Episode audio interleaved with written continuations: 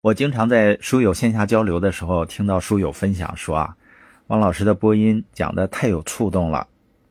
其实好坏的唯一标准，是你听完后是否采取了行动。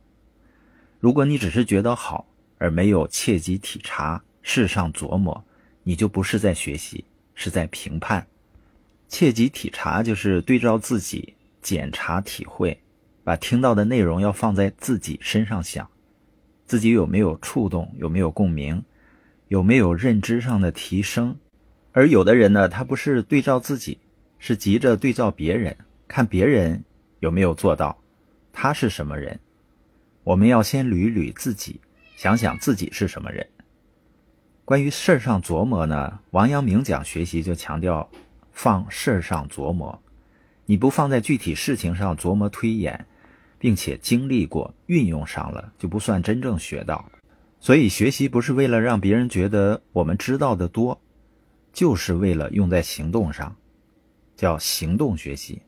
怎么行动呢？就是王阳明说的知行合一，人人皆可成为圣人。怎么做圣人呢？你就按圣人说的那些道理去做，不仅仅是记住这些道理，是应用在自己的日常生活、待人接物上。所以，听完一段播音，最好的反馈应该是什么呢？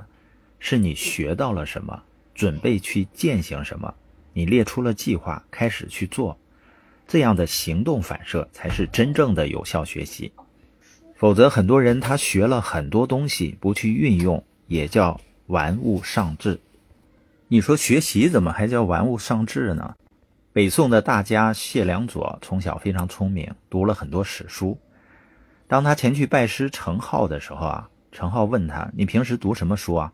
谢良佐说：“啊，史书。”程颢顺手从成堆的史书中随便抽出一本，翻开一段，他就倒背如流，把程颢提到的一大段整个背诵下来，一字不差。